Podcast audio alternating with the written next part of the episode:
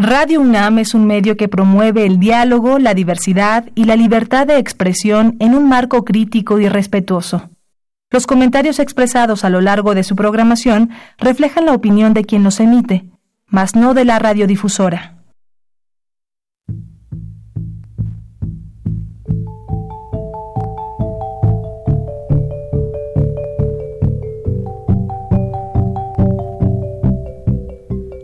Radio Universidad Nacional y la Facultad de Economía presentan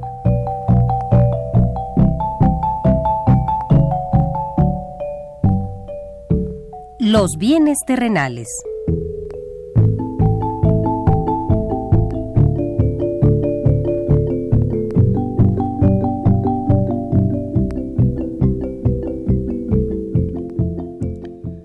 Bienvenidos a este espacio radiofónico de la Facultad de Economía de la UNAM.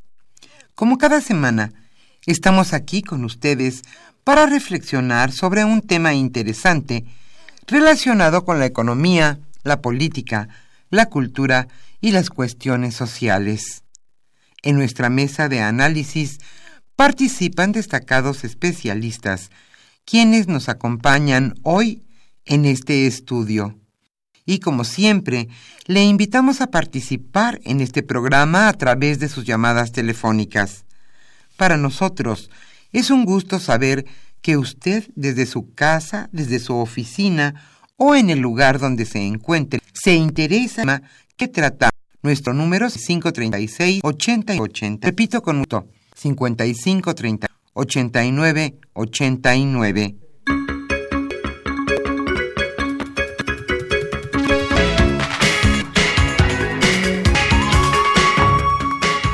Es un gusto estar nueva con ustedes. Hoy en nuestra mesa de análisis hablaremos sobre ingresos públicos suficientes para el crecimiento. Hoy Carlos Javier Cabrera Adame charlará con Gildardo López Tijerina y José Manuel Flores Ramos. Ellos son catedráticos de nuestra facultad y especialistas en el tema. ¿Son suficientes los ingresos públicos para el crecimiento? Esta es la pregunta de hoy. Antes de continuar este programa, quisiéramos mandar una cordial, muy, muy cordial felicitación a Rolando Cordero Campos, quien el 26 de septiembre pasado recibió, recibió el doctorado honoris causa que otorga la Universidad Nacional Autónoma de México. Sin duda un muy destacado economista y catedrático de nuestra facultad, Rolando Cordera Campos, obtuvo este doctorado honoris causa. Y ahora sí continuamos con este programa. Hoy en los controles técnicos está nuestra compañera Socorro Montes y contestando con mucho gusto sus llamadas telefónicas Pedro Rosales, Luis Enrique Mota y Saúl Méndez. Yo soy Irma Espinosa. Le invito a compartir los siguientes 58 minutos con nosotros. Y el tema, le decíamos, ¿son suficientes los ingresos públicos para el crecimiento? Esta es la pregunta que hoy trataremos de resolver en nuestra mesa de análisis. Como siempre, le invitamos a participar en este programa a través de sus llamadas telefónicas. Desgraciadamente hoy no podemos obsequiarle libros porque la Facultad de Economía lleva un par de días cerrada. Pero a partir del próximo viernes, con todo gusto, continuaremos con nuestros obsequios para nuestros radioescuchas. También la invitamos a que usted esté atento con este tema que hoy le presentamos y por supuesto le invitamos a participar a través de sus llamadas telefónicas. Antes de iniciar, como siempre, nuestra mesa de análisis, le invitamos a escuchar lo más destacado en materia económica sucedido durante esta semana. Y en la parte musical, la verdad, la verdad es que no nos podemos deslindar de la muerte de un artista que para para la mayoría de los habitantes de nuestro país ha sido importante y que su voz y sus canciones perdurarán por muchos, muchos años. Hoy en nuestros puentes musicales estaremos escuchando canciones de José José.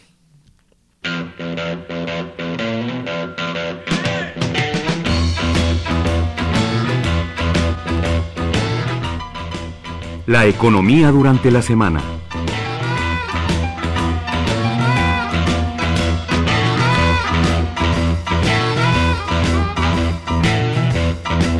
Lanza el gobierno federal nueva política industrial.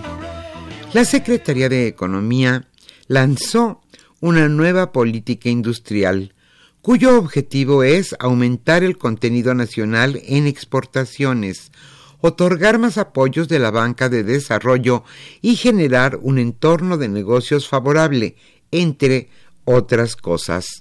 Ernesto Acevedo, subsecretario de Industria y Comercio de la Secretaría de Economía, comentó que la política industrial ha sido abandonada hace tres décadas y que es momento de retomarla.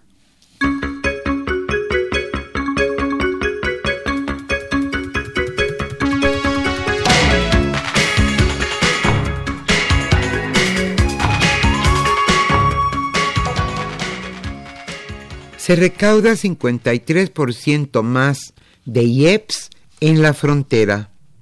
Al cierre de julio de este año, la recaudación del impuesto especial a la producción y servicios, IEPS, en aduanas aumentó 53% real frente al mismo periodo del año pasado. Según datos del Servicio de Administración Tributario, SAT, el monto obtenido por este gravamen asciende a 130.720 millones de pesos y representa el 23% del total recaudado en operaciones de comercio exterior.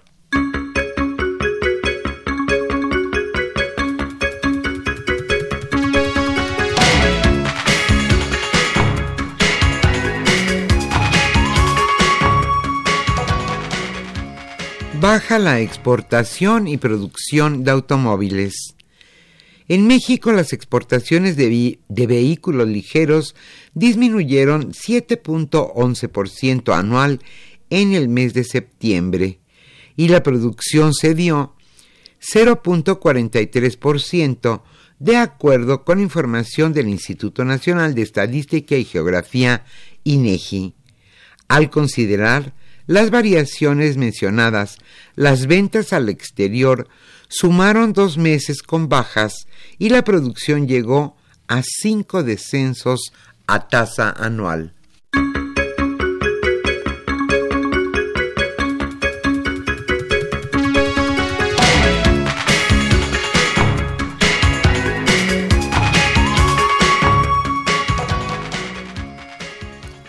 Señalan que quizá pudiera firmarse el Tratado de Libre Comercio este año o a principios del próximo. El jefe negociador del país del tratado entre México, Estados Unidos y Canadá, Jesús Seade, descartó este jueves que un posible juicio político contra Donald Trump sea un obstáculo para que ese acuerdo sea ratificado por el Congreso.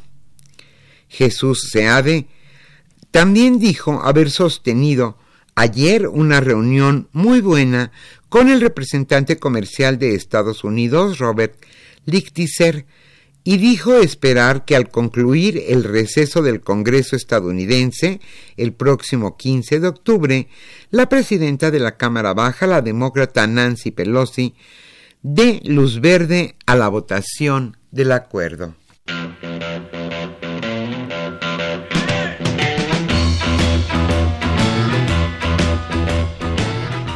El tema de hoy...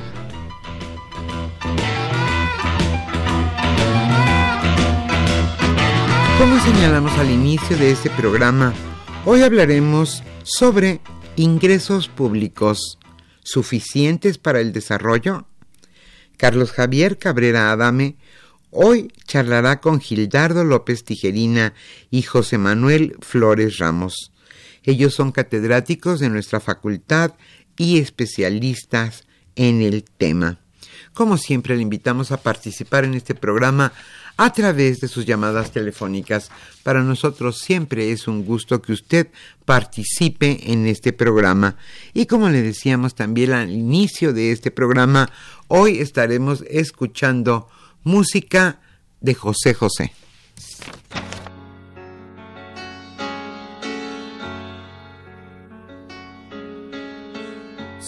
Dejas ahora, no seré capaz de sobrevivir.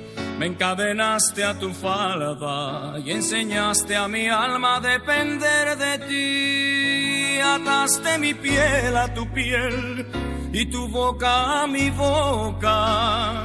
Clavaste tu mente en la mía como una espada en la roca y ahora me dejas como si fuera yo cualquier cosa. Si me dejas ahora, no seré capaz de volver a sentir. Me alejaste de todo y ahora dejas que me hunde en el lodo. Me cuesta tanto creer que no tengas corazón que yo he sido en tu cadena de amor tan solo un eslabón y en tu escalera un peldaño al que no te importa pisar y hacerle daño. Estoy preso entre las redes de un poema. Eres tú quien me puede ayudar o me condena. Eres lo mejor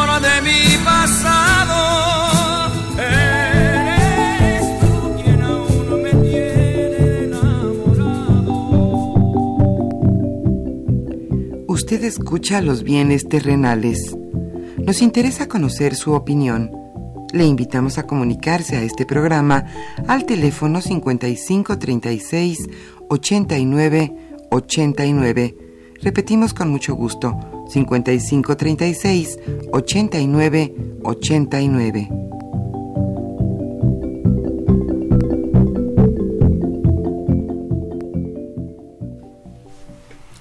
Muy buenas tardes, estimados escuchas de los bienes terrenales. Bienvenidos a una emisión más de este programa que con mucho gusto lleva a ustedes la Facultad de Economía y Radio Universidad Nacional Autónoma de México. Eh, muy bienvenidos, José Manuel Gildardo, a nuestro programa. Amigos y compañeros frecuentes aquí de estas emisiones, bienvenidos una vez más. Eh, como se mencionó en, en la parte introductoria a esta emisión, pues hoy vamos a comentar eh, la, la iniciativa de ley de ingresos, la política de ingresos que se eh, ha propuesto, porque está sujeta a que se discuta y apruebe en la Cámara de Diputados, eh, en el paquete económico que ya hemos comentado, platicamos aquí, el, paquete económico. la semana pasada estuvimos aquí platicando sobre el presupuesto, el proyecto de presupuesto de egresos y hoy la, política de ingresos, la iniciativa de ley de ingresos, todos son aspectos importantes, el presupuesto, cuánto se va a gastar, en qué se va a gastar, los ingresos, eh, cuáles son los ingresos disponibles, son suficientes estos para financiar las obras y actividades y acciones que requiere eh, nuestro país, que este es el tema que vamos a, comentar el día de hoy. Y Gildardo, si nos haces favor de presentarnos un panorama general de este de este sector tan importante de la política. Como no, Javier, buenas tardes antes que nada. Eh, definitivamente a la respuesta del, del, título del programa ingresos eh, públicos suficientes para el desarrollo, la respuesta es no. Y, y la, los argumentos del por qué no los voy a, a comentar, así sea brevemente. Mira, tenemos eh, ingresos, eh, los más importantes que son los tributarios, son muy bajos. Apenas para el, eh, para el año próximo, 2020, se está previendo una recaudación del 13.3% del Producto Interno Bruto. que no varía mucho a la de este año, que es 13.1%. Es decir, tendremos un incremento del de dos décimas. Perdón, quiero- un, un paréntesis Sí. nada más.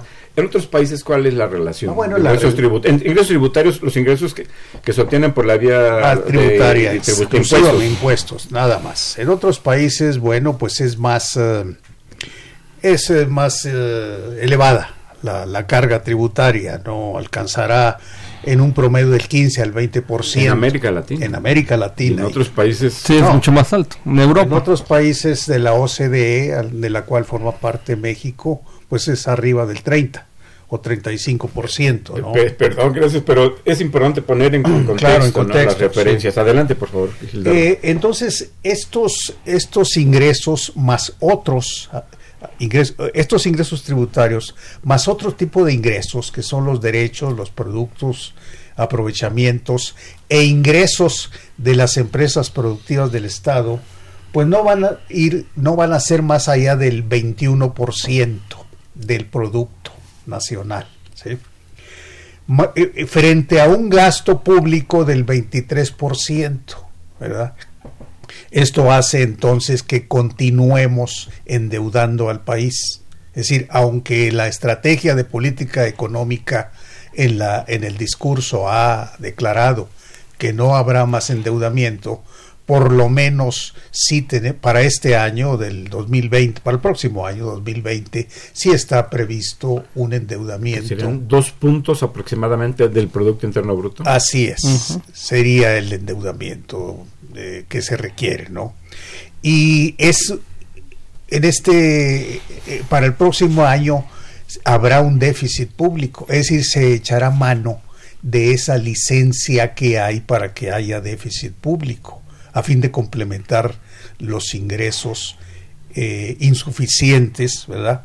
Para hacer frente a las cargas, a las cargas de gasto público, a las presiones que tiene eh, nuestro gobierno y que se manifiestan sobre todo en sectores como la salud, la educación, las pensiones y la inversión pública. Muchas gracias, eh, Gildardo. José Manuel, si nos puedes hacer favor de, de darnos tu opinión sobre la situación general de los ingresos previstos para el próximo año. Sí, este, con, con gusto, eh, eh, maestro Cabrera.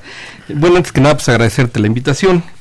Y entrando de lleno, bueno, habría que hacer un comentarios generales de primera instancia para que nuestro público eh, esté informado, ¿no? El 20 de octubre, ¿sí? Fue, va a ser justamente la fecha en la que la Cámara de Diputados va a avalar la ley de ingresos. ¿sí? Aprobar, ¿verdad? Aprobar. Con Sí, modificaciones, porque esto es, un- Sí, esto es es- una es- iniciativa. sí, ahorita tenemos datos preliminares. Preliminares, ¿no? exactamente. Y justamente, bueno, pues es, eh, nosotros vemos en las calles movilizaciones en este momento, ¿no? Pues que justamente están presionando para que se les cobre menos impuestos o para que eh, se les canalice una parte de los gastos. No hay que olvidar que el presupuesto al final es eh, una cobija, ¿no? Que pues se están peleando los sectores productivos y los y, y la- y las eh, digamos la sociedad civil en su conjunto por tener algo ya sea del ingreso o del gasto no Y O sea, está sujeto a negociaciones. está, está sujeto a negociación y bueno y por otro lado pre- precisamente como es una ley no el 31 de octubre el Senado ya va a tener que aprobar eh, esta ley, ¿no? Ya con las modificaciones pertinentes, que es una de las funciones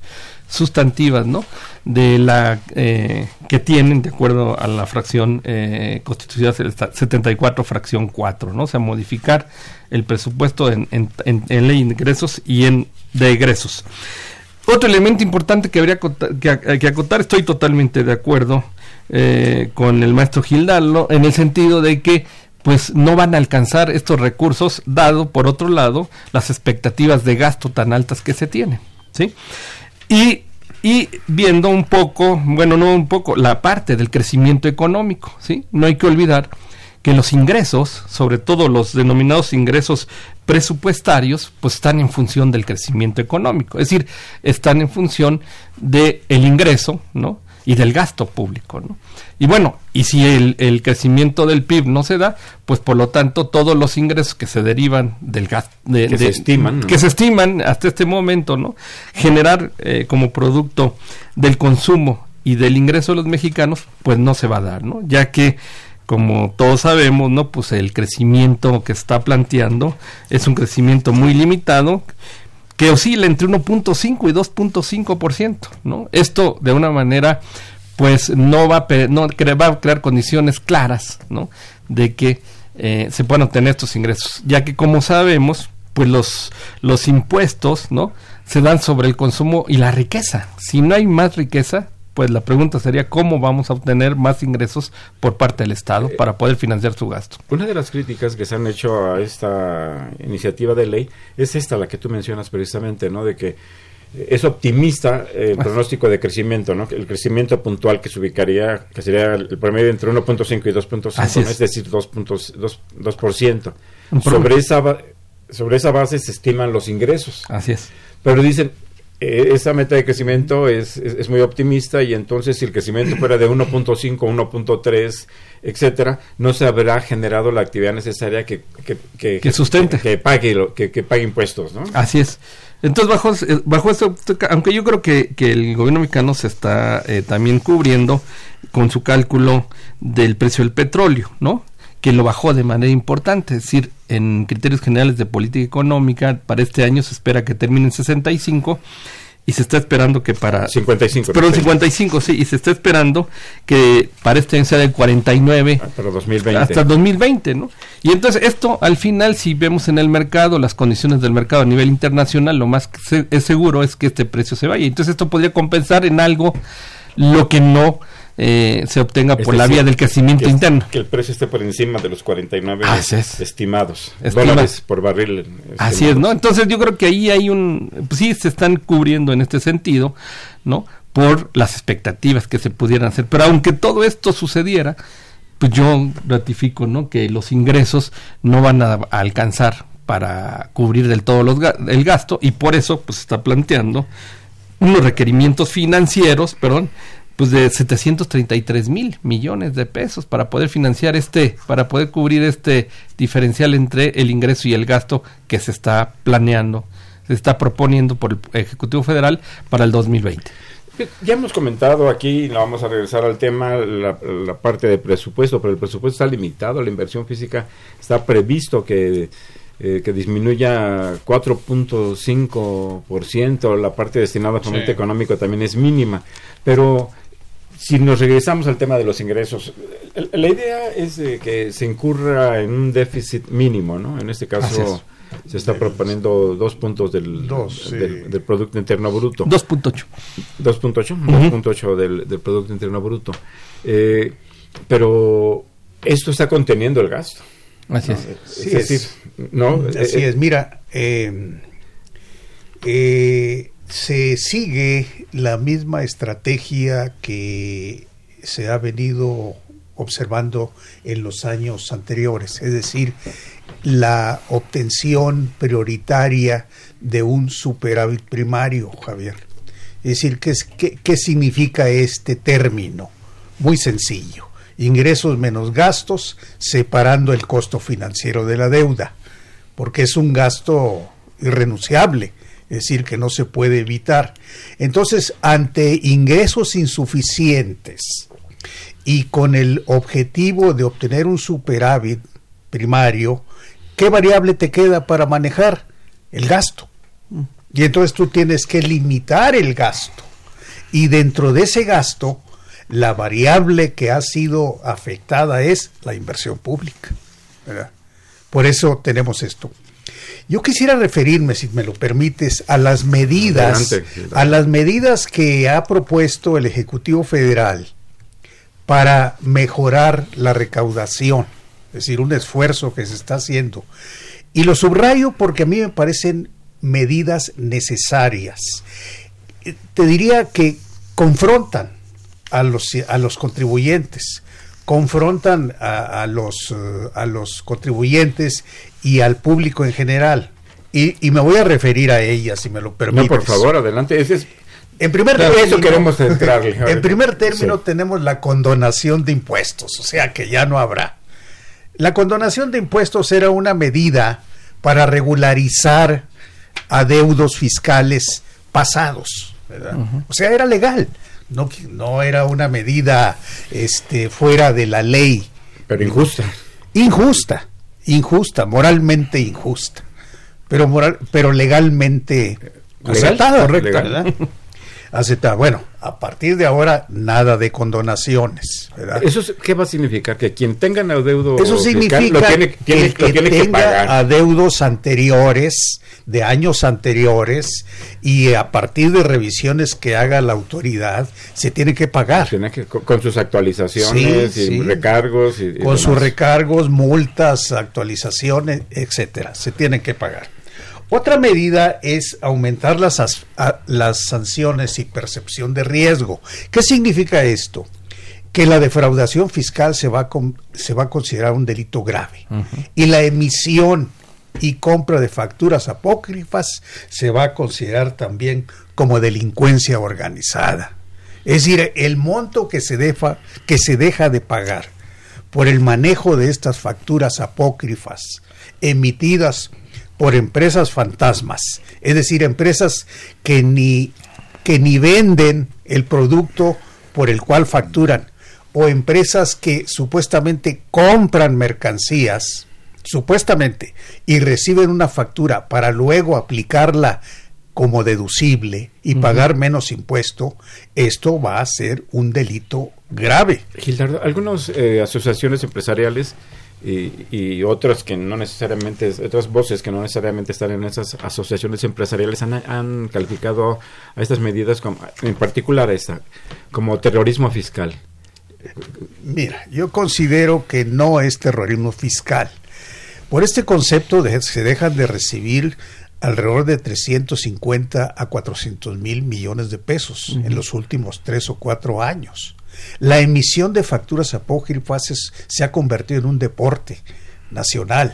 Es decir, Y es claramente un delito. es un delito y de ninguna manera, ni tú, ni yo, ni el contribuyente promedio, ni el empresario que hace las cosas bien puede estar temeroso de que vayan a, a calificarlo o a, a aplicarle una sanción corporal, Porque así será, se- será sancionable eh, desde el punto de vista penal y, decir, a prisión. No, no es terrorismo fiscal. Lo que pasa es que una medida extrema, Javier, porque ya se ha convertido este, esta acción, la emisión y expedición de facturas, la compra y emisión de facturas, se ha convertido, como te digo, en un deporte nacional. Así sea a través de medios electrónicos. Antes podías no, no me refiero a ti, sino podía ir contribuyente a la plaza de Santo Domingo, ¿verdad? Y, y ahí de, de todo tipo. Bueno, es una medida. La otra es grabar las, eh, las operaciones a, a través de plataformas digitales, ¿verdad? Es decir, el IVA que se debe cubrir eh, eh, por las compras, por las Por los operaciones, por los servicios eh, De renta, digital- de renta, transporte. digitales, de juegos, de etcétera. aplicaciones Eh, musicales. videos. todo ese tipo de cosas, pues no pagan eh, la, la compañía que, que proporciona esos servicios, no paga el correspondiente impuesto al valor agregado. ¿verdad? Y también No tendrá que pagar ISR. En ese- Ah, No, en este caso no. Solo IVA. En este caso lo pagan en el país donde está Donde- domiciliada la empresa que, que, que proporciona esos servicio. servicios. No, pero el comprador, el consumidor de esos servicios, sí tiene que pagarlo aquí. Luego también tenemos los, este, las retención del IVA a la subcontratación laboral. Es decir, cuando su- se subcontratan servicios, pues no se entrega el IVA, se retiene, pero no se entrega a la autoridad. Entonces ahora la empresa que contrate Pues es fraude. es un fraude, por supuesto. Ahora la empresa que contrate esos servicios, ¿verdad? laborales principalmente, será la que retenga, no la que presta el servicio, sino la que contrate. Los arrendamientos, igual. ¿Qué arrendador. ¿Qué, qué- qué arrendatario más bien, eh, o sea, la persona que, que está rentando está rentando, paga el impuesto correspondiente? El IVA no se paga.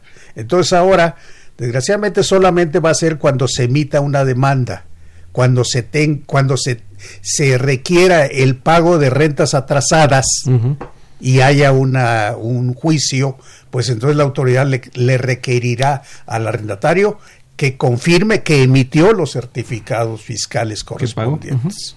O sea, que pagó. Y si no hay tal, y si no, hay tal, no, no, puede demandar a, no puede, a, al deudor. o, en ese, o en ese momento se le cobra.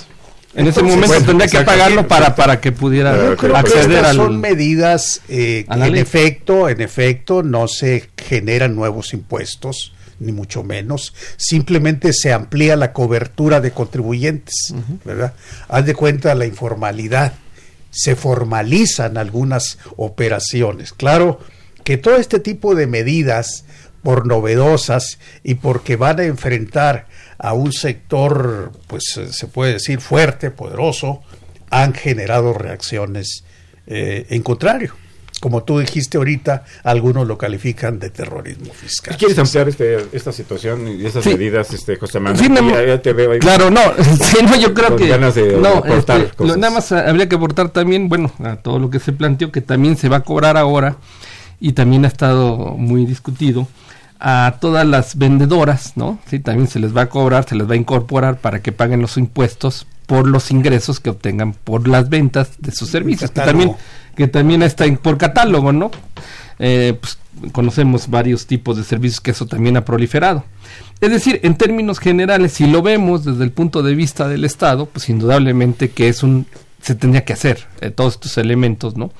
Dado justamente que la propuesta de gasto público, yo siempre lo relaciono con el gasto público, porque al final, eh, de acuerdo a la pregunta que tú estás haciendo, pues bueno, está correlacionada con el gasto. O sea, ¿para qué necesitamos más ingreso?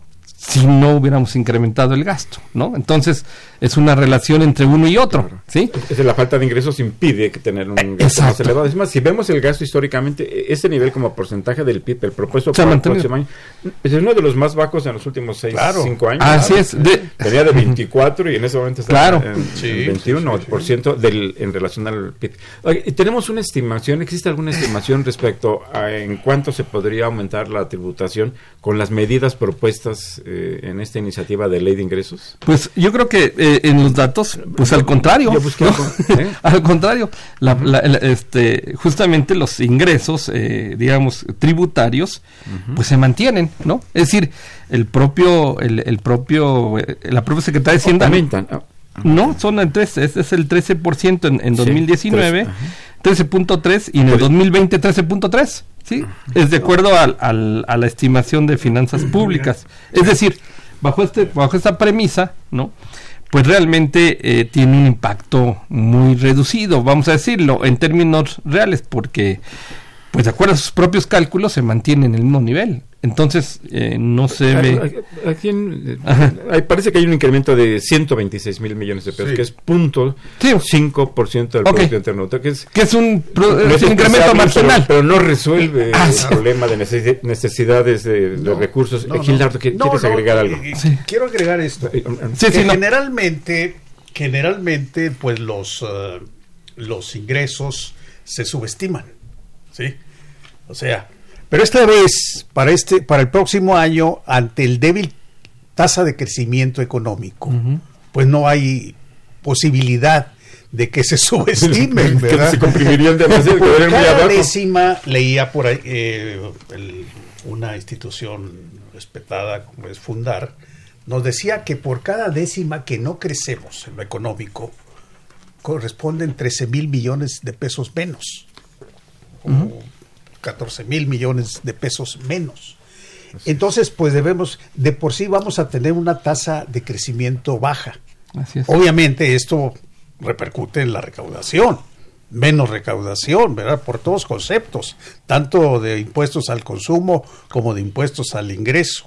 Es decir, hay menor actividad económica. Sí, uh -huh. sí, no se, hay. Se pagan menos por IVA, por Entonces, de, en de, lo, de ISR, en lo, porque no hay ingresos. Claro. En lo que debemos confiar, Javier, y público es en la, en la eficiencia recaudatoria, en que la administración tributaria haga bien su trabajo y por lo menos se, se obtenga este 13.3%. Yo, yo creo que en el documento hay cierta cautela. Uh -huh. Cuando se revisa con atención la, la, política de ingresos que incluye las medidas que el maestro Gildardo López Tijerina eh, analizó y anunció hace un momento, yo no encontré que se eh, que se aventuraran a decir esto A- va a significar tanto tantos puntos porcentuales de los ingresos totales o del PIB. Yo creo que es un poquito la moneda en el aire. Así es. Eh, sin embargo, da la impresión, por este tipo de medidas, que podría haber un incremento Una mejor- claro, eh, claro. no despreciable, de no menor de los ingresos tributarios. Así es. Eh, José Manuel. Sí, yo, yo creo que indudablemente, eh, claro, aquí estamos partiendo de que así sea, ¿no? Y, y- y tendremos que, que emitir, pues, este, varias, varios elementos, ¿no? Es decir, se está hablando justamente de la eficiencia tributaria, ¿no? Eh, sin embargo, por ejemplo, el, uno de los más importantes que está planteando es el, el ya no este, plantear condonaciones eh, a los, a los este, impuestos, ¿no? Sin embargo, uno de los elementos fundamentales para que se pueda dar esto, o, vamos, esta es- era una práctica eh, normal y legal, ¿no? Sí. Y de hecho era una medida justamente para poder obtener una mayor cantidad eh, de ingresos de todos aquellos eh, deudores al fisco que ya estaban eh, por fenecer eh, en casos de que no fueran cobrados, ¿no? Es decir, ¿qué quiere decir esto? Eh, si en cinco años uno no, no paga los impuestos que tenía que pagar, el, el fisco los pierde en automático, ¿sí? Es decir, tiene cinco años para podernos cobrar sobre todo lo que no pagamos, ¿no? ¿Qué es lo que, qué es lo que, que esta medida que se tenía para qué era utilizada? Justamente para que en el último año, bueno, pues así que recuperar lo que se podía recuperar, ¿sí? Entonces, es una medida que también eh, en un momento dado generó ingresos de lo que prácticamente ya era recuperable, ¿no? ¿Y se mantiene este- esta r- ley, digamos, de que Sí. cinco años después... Cinco años, claro. Sí, sí, eso no se ha modificado. Entonces también hay que verla bajo esta perspectiva, ¿no? O sea, er- eso era lo que se hacía. Habría que ver, y ese es el análisis Es que ya que sigue. transcurran esos cinco años sin que una empresa grande o cualquier causante sea invitado De- a cumplir con sus obligaciones. De hecho, ¿no? si, si ves, el, el gobierno del DF ahorita la acaba de instrumentar, ¿no? Acaba de abrir una, una partida justamente, ¿no? Para que todos aquellos que ya estuvieran en determinadas condiciones, ¿no? Tuvieran, se les haría una rebaja importante, ¿no? No, no han salido datos, eh, o no los tengo, sobre qué, qué impacto ha tenido y cuánto se ha recuperado. Pero efectivamente ese dinero ya estaba perdido para el sector público, ¿no? Entonces, ahora sí que aquí eh, eh, la máxima de lo pedido lo que ama- lo que aparezca, ¿no? Sí, ¿Sí- sí, sí- sí así se entiende? Pero O sea, el reto, el reto es que no transcurran esos años. Así no, eh, eh, ese es ciencia, lo que está así, comentando. ¿sí? Precisamente, este, así lo dice la ley, que fenece, digamos, el- la El- el obligación tributaria, pero la autoridad es muy hábil. Es decir, cuando están a punto de, cum- de- de cumplirse y de llegar a los cinco años, a los cuatro años, once meses, te llega otro requerimiento y a partir de ahí Empieza a contar. otra vez los cinco años. Es decir, de esa manera los créditos fiscales permanecen vivos y cobrables. Se reciclan. ¿eh? Sí, se reciclan. Vamos a hacer una pausa y regresamos a los bienes terrenales.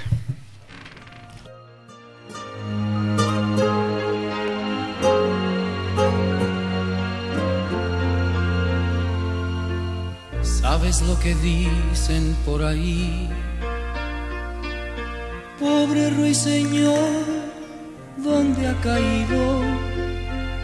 Dicen que estoy ciego por tu amor y que tú juegas conmigo. No te pido cuentas, corazón. No quiero saber quién es tu dueño. Dame lo que tú me puedas dar, corazón, que yo lo acepto. Me basta con un poco de tu amor. El que tengas escondido, el que nadie haya querido, que a mí no me importa, no me basta con un poco de tu amor. Con lo que tengas guardado, con lo que hayas olvidado, con eso me quedo yo.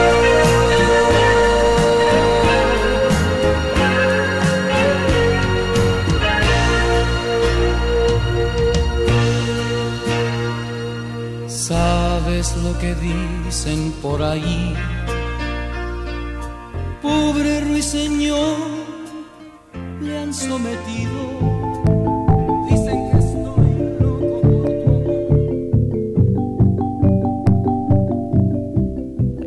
Usted escucha los bienes terrenales. Nos interesa conocer su opinión.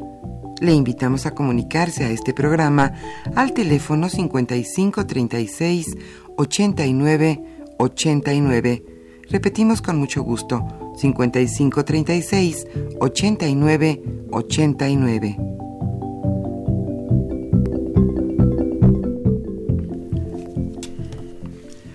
Con esta música tan sentida de el popular José José que falleció la- hace ocho días la semana pasada, pues y que ha generado alguna disputa por ingresos también, regresamos a nuestros temas eh, de ingresos eh, tributarios eh, en esta mesa de análisis en la que se encuentra José Manuel eh, Flores Ramos, eh, Gildardo López Tijerina y su servidor Carlos Javier Cabrera Adame. Eh, estábamos comentando en este momento entre que escuchábamos la música de José José y, la situación y el tema que nos convocan en, esta ocasión. Eh, José Manuel, un, un panorama sobre la estructura de los ingresos este, públicos que se propone para el próximo año. Sí, bueno, pues podríamos hablar eh, de, como sabemos, hay muchas clasificaciones presupuestarias, pero bueno, nos vamos a, vamos a analizar aquí la clasificación que tiene que ver, eh, bueno, con los ingresos eh, presupuestarios, ¿no? Eh, vamos a ver que vamos a tener en, como dato genérico, ¿no? Pues el 21% en términos de promedio, ¿no? Ingreso de total. ingreso total, ¿no? Como porcentaje del Como producto. porcentaje del PIB, ¿no? Y de este, de este ingreso, eh, para, para los ingresos no petroleros es el 17.7% y el ingreso petrolero 3.7% aproximadamente, ¿no? ¿Sí? Es decir, A ver, eh, perdón, del, Del- estos ingresos petroleros son en relación al PIB, al Producto Interno al, Bruto. Producto Interno Bruto. y en ¿no? relación a los ingresos totales del sector público. Bueno, pues más, eh, significan el, el- los petroleros el 20% aproximadamente, 18, 18, 18 punto y, 18%. y- y ta- y tantos por ciento. que- yo creo que habría que recordar que estos, estos eh, ingresos llegaron a ser a representar el, El 40%, 40%, del claro. ingreso total. Ahora, pues el 18% que, que no es despreciable. Sí. Y, y yo creo que de ahí la preocupación también de estar viendo el sector energético. Pero ese es un tema que abordaremos en, en próximas transmisiones. Perdón, adelante, José Sí, Manuel. eh, eh, esto es muy importante porque efectivamente, eh, de hecho, el eje de la política económica yo la estoy viendo justamente en fortalecer este sector. De hecho, es a donde se está canalizando la poca inversión Es que se va a es la canalizar. estrategia que habrá que ver si. Que, eh, Entonces, por eso yo comentaba eficaz ¿no? que los ingresos... Eso, esa es la apuesta. Es la apuesta, ¿no? O sea, exacto, a sustentar eh, a que el ingreso petrolero pues vuelva a tener una, un elemento importante, ¿no? Eh, y por otro lado, y esto pues nos lleva justamente a eh, identificar, eh, por otro lado, eh, los ingresos eh, que podríamos hablar de, de los no petroleros, ¿no? Eh, el tributo, el ingreso, los ingresos tributarios más o menos van a- significar el 13.1% y el no tributario 1.3%. Es decir, eh, prácticamente eh, una buena parte se va a sustentar en aquellos ingresos que tienen que ver con el crecimiento económico. ¿sí? Si el crecimiento económico no da, los ingresos tributarios no van a poder crecer. Y por otro lado, eh, el otro la otra parte importante es la parte que está canalizando a los ingresos, al, al gasto petrolero y a la inversión petrolera, en donde, aunque ya no es muy importante como efectivamente dices, eh, y, y haciéndolo maestra, Pero no es datos, menor.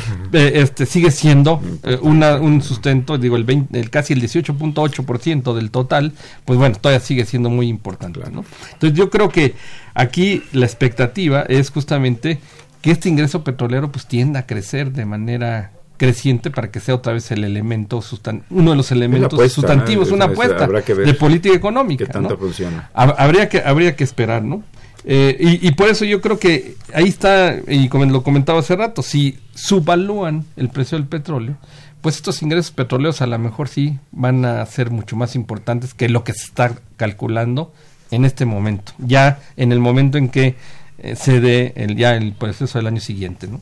Gilardo, ya al inicio de la, de la emisión nos presentabas algunos datos generales globales. ¿Quieres eh, Sí. precisar algo, agregar algo?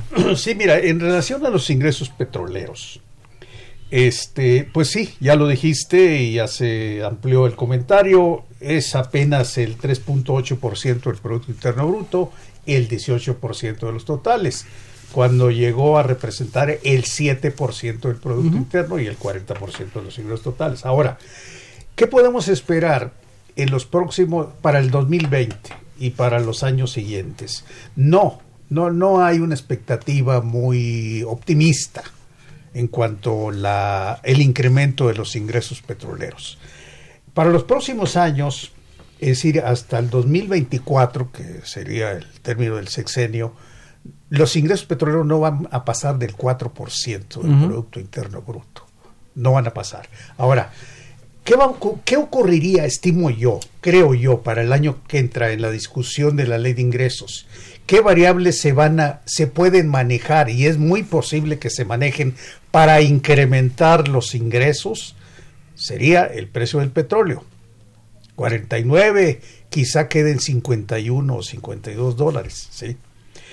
¿Y qué otra, eh, qué otra variable tenemos? Pues ya definitivamente no, no existiría, porque la plataforma de producción y de exportación no pasaría de 1.9, es decir, no llegaría a 2 millones de, barriles diarios de para petróleo. el próximo año eh, Para el próximo año. sí, ah, así el es próximo año. Quizá para los siguientes, Quizá. cuando ya operen las este, dos bocas y otras, eh, otras plantas, ¿verdad? Pero no se puede, no, no considero que, que, que haya una fuente eh, para el 2020 más o diferente que el precio del petróleo.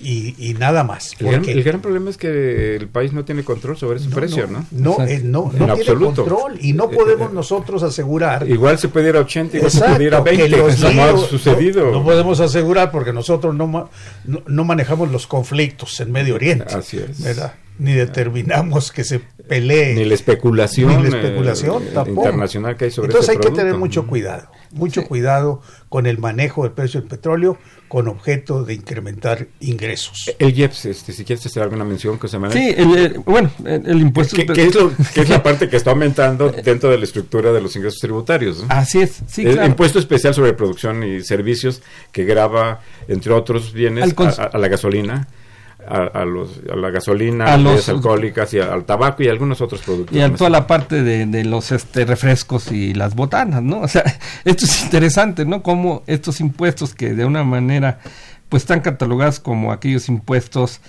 eh, que se cobran sobre el consumo, ¿no? De- que normalmente no es positivo, a excepción del de la gasolina, pues son los que han estado incrementando, ¿no? Eh, yo, yo creo que, eh, sin embargo, esto tiene que ver con el consumo. Eh, y de acuerdo a, lo que hemos estado comentando, eh, en el momento en que el Producto Interno Bruto no crezca, que, que los, los eh, empleos tiendan a la baja, pues este, este ingreso proveniente de este tipo de impuestos, pues también van a venir a la baja. Y por otro lado, otro elemento importante, la- el precio de la gasolina. O sea, el precio de la gasolina pues está sustentado en que no se incremente este, este el impuesto, el IEPS al- al- a, la gasolina. En el momento en que se incrementa, eh, a lo mejor va a haber necesidad pues justamente para poder obtener una mayor cantidad de ingresos. Pero esto afecta el consumo, ¿no? Y a todas las demás actividades. Y a la inflación. Y a- y la inflación. Es decir, el, eh, dadas las mismas condiciones del paquete económico, pues está atando al gobierno a realizar muchos movimientos que podría realizar para, en su caso, poder obtener mayores de ingresos. Y esto creo que ha, estado ratificando lo que hemos estado comentando. Es decir, el Estado ya no tiene de dónde eh, obtener una mayor cantidad de ingresos eh, y, sin embargo, sus gastos están siendo crecientes. Es que la gran pregunta que permanece eh, en el ambiente académico, político, eh, en los medios, eh, en la sociedad mexicana, es por qué no una reforma tributaria. Es Así decir, es. está planeada probablemente para el Tercer año. año, Se de, habla de que el tercer de- esta administración. Las medidas que han sido mencionadas aquí pueden ayudar, pueden De ma- de manera marginal. pueden provocar que aumente los No, yo precios, creo que sí, pero, se- pe- pero el, el otro gran tema es una reforma equitativa, que- progresiva, donde los que más tienen más paguen proporcionalmente. Si les parece bien, vamos a Sí, darle adelante. a ceder el micrófono a nuestros radioescuchas. Agustín Narváez, eh, gracias por llamar de Coajimalpa, dice, ¿cuál es el impacto económico de la defraudación fiscal? Si hay, ¿hay alguna medición? ¿Hay alguna Sí, estimación? bueno, lo que se ha calculado que se ha dejado de pagar eh, por ese concepto oscila alrededor de los 400 mil millones en los en cuatro o cinco años, ¿verdad? Eh, de manera que sí es una cantidad importante. Que nada más para contextualizar, pues es cuatro veces lo que se paga en Seguridad Nacional al Ejército. Nada más para calcular la defraudación, ¿no? Ahí está, ahí, ahí hay mucho, mucho, un espacio de- muy importante. De ingreso. 354 mil es la evasión fiscal Sí, por sí. ese concepto. Eh, Millones. Jaime Rojas eh, dice, él habla de, Tlalpan, dice que la captación de capital es necesaria mediante una asociación entre los municipios con las empresas eh, que harían negocio con las eh, refinerías. Perdón, pero me- supongo que se refiere a una asociación, asociación Público-privada. público-privada, ¿verdad? para Sí, la claro. inversión. Josefina Cruz le damos, le envío, le enviamos un saludo muy afectuoso. Eh, ella habla de Whisky Lucan y dice, los ingresos públicos no son suficientes. No se han generado nuevos ingresos a través de, la actividad pública y el gasto eh, está mal gastado. Transmitimos su opinión, doña Josefina Cruz, y aprovechamos para enviarle nuevamente un cordial saludo. Andrea González, de la alcaldía Venustiano Carranza, gracias por llamar también. Dice, se endurecerá la política fiscal, pero es injusto que a los ahorradores se les aumente el ISR. Además de que bajan las tasas de interés, ahora se aumenta el impuesto. ¿Qué hará la, la población que ahorra? Es es el, el aumento a la, la- Sí, a la retención de intereses. que- que es a Sí. la retención de- que es algo que, que está, Sí, que creo que se nos ha quedado un poquito guardado. del 1.04 al 1.45. Eh, si bien esta, esta retención es deducible, pero solo para aquellos que declaran, Así es. y aquellos ahorradores que no declaran, pues sí tendrán que absorber ese incremento, ¿no? Ese incremento a, a sus, a, los, a los intereses que reciben por las sus inversiones ahorros. financieras en el, Ujú. Sí, aquí sí hay que subrayarlo, que, que sí beneficia solo a aquellos de mayores recursos que Es declaran decir, que no se ven afectados que son mayormente los que declaran y que los deducen. Así es. y que los deducen, claro.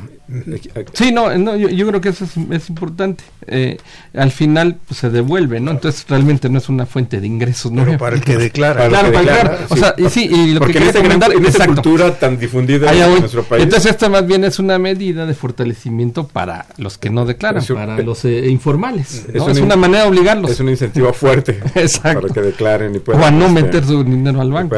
cuando declaran, deducen. Exacto. y cuando claro. no declaran, pues de todas maneras el banco les, les vale. retiene el impuesto. Sí, claro, les retiene eh, exactamente. Eh, Jorge, eh, Jorge Morán Guzmán, de Gustavo Amadero, gracias por llamar. Eh, felicita al, al programa, muchas gracias. Y ahora dice, pregunta, ¿ahora sí van a pagar impuestos las grandes empresas? ¿Cómo está el indicador de bienestar en México a comparación de países desarrollados?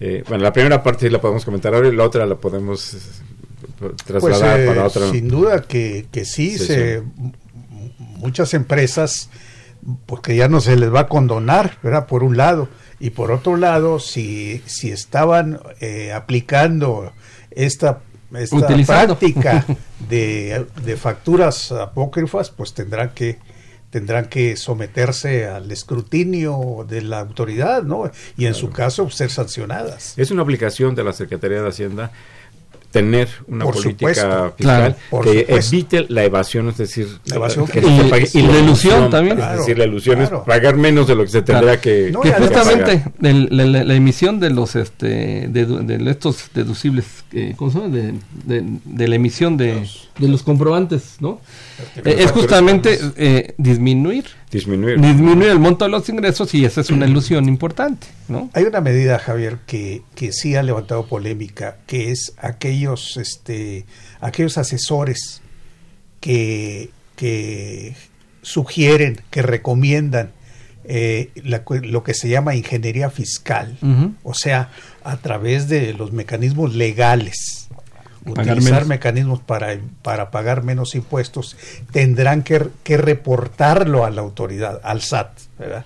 Y el SAT calificará la procedencia o no de estos consejos o esas recomendaciones de estos asesores fiscales. Pero no está incorporado. Eh, no, no está. se, está planteando. Se está planteando eh, eh, como reforma y va a ser discutida seguramente. Este, pues este es un reto de la Secretaría de Hacienda de evitar todo ese tipo de. Y creo yo que está bien. La administración tributaria es la que va a contribuir al, al, al, al, aumento de los ingresos tributarios.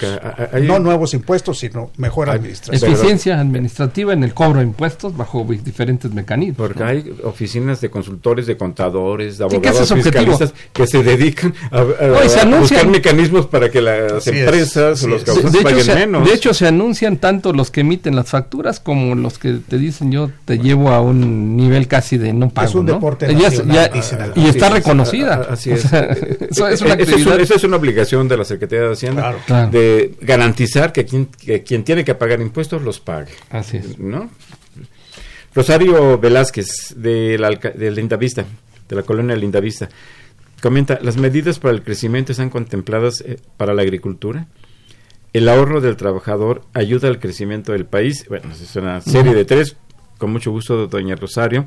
Y finalmente, la tercera, con el incremento de los impuestos, el valor de las propiedades, por ejemplo, también se incrementa. Hay una, hay una pregunta, una parte de la pregunta que se refiere a las agropecuarias. agricultura, sí, en efecto. Ahora habrá un estímulo fiscal para aquellas empresas que, además de cosechar el producto agrícola, lo industrializan y comercializan. Antes nada más se le otorgaba el estímulo cuando, cuando obtenían el producto, lo cosechaban y lo... Y lo no, nada más lo cosechaban. Ahora... A quienes lo procesan. A quienes lo procesan y lo venden inclusive. O sea, se, se busca que se integren las empresas este, ejidales y comunales. Eh, ya estamos prácticamente sobre el tiempo. Julián Carrillo, gracias por llamar de Metepec. Dice, mucha de la riqueza del país se va en tasas de activos bancarios, en los en, las, en, las pinches, como dice don Julián, afores, en compañías internacionales y en automotrices. Esos, eso sí hay que hacerles que paguen todo el, que paguen lo que, compran con sus obligaciones. Ya, ya, hicimos un comentario sobre las ganancias financieras, don Julián. Eh, y también sobre el transporte, ¿no? el Uber, ¿no? Por ejemplo, también estas aplicaciones y que ahí tienen un ingreso muy importante. también habría que fiscalizar. Mireya Olvera, Olvera de, de la delegación Alcaldía Cuauhtémoc, ¿qué opinión les merece el plan de desarrollo de política industrial lanzado ayer por la Secretaría de Economía? ¿Ves? Voy a avanzar un poquito más porque ya nos quedan unos cuantos segundos. Daniel Gómez eh, les ama, también gracias por llamar de Álvaro Obregón. Dice, esperemos que haya una distribución más equitativa, en especial educación y en sectores productivos para que se genere crecimiento. Raimundo Palacios eh, de la alcaldía Benito Juárez dice, creo que para 2020 el SAT nos apretará las tuercas a todos, pero la autoridad deberá ser más severa con los grandes contribuyentes que compran facturas y aquellos que se las venden multa y cárcel para ellos. No es terrorismo fiscal, es simplemente castigar un, un, delito. y, le enviamos un saludo cordial a don Pablo Espíndola de Tlalpan. Dice aproximadamente qué porcentaje del presupuesto para 2020 se destinará para programas sociales. Pues el, el 63% del gasto programable, es decir, quitando el costo financiero de la deuda, que sería alrededor de unos 4 billones, el 63% es gasto social. o sea que incluye salud, educación, salud, educación y, programas, sociales. en programas José Manuel, un comentario. Nos quedan un par de minutos. Pues, pues, yo creo que efectivamente uno de los elementos fundamentales es que no va a alcanzar los ingresos para el total del gasto. Eh, yo creo que una, una las medidas que están planteando pues, son positivas en términos de incrementar este, este ingreso y efectivamente se requiere una reforma, eh, hay que, habría que revisar el planteamiento em, eh, que se vea de una reforma fiscal en la cual pues eh, los sectores de más ingresos fueran los que pagaran mucho más, ¿no? Y que justamente evitar todas estas posibilidades de evitar eh, eludir el, pago de impuestos, ¿no? O, o inclusive no pagarlos, ¿no? Entonces yo creo que eh, la, la, reforma fiscal iría en ese sentido, ¿no? Que los que más ganen o los que más consuman sean los que paguen más. Muy bien. Pues mientras llega esa reforma fiscal que se nos ha prometido hasta el tercer año de este gobierno, con, yo confío y estoy seguro que estas medidas, estas, estas medidas de administración, de control fiscal, que están anunciadas y que seguramente van a ser aprobadas por el Congreso, van a incrementar la recaudación y quizá también un movimiento ligero al precio del petróleo nos pueden dar un incremento, estimo yo, por lo menos de un 0.5 del PIB. Pues muchas gracias, muchas gracias a todos nuestros, nuestros radioescuchas, por, por supuesto, por escucharnos.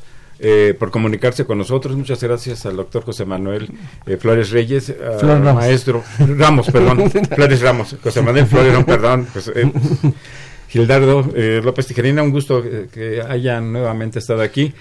Eh, les recuerdo que Los Bienes Terrenales es un programa de la Facultad de Economía y de Radio Universidad Nacional Autónoma de México. Muy buenas tardes. Muy bueno. Gracias, Javier.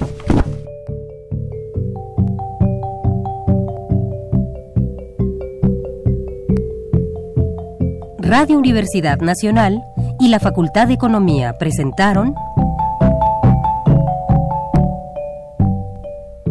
Los bienes terrenales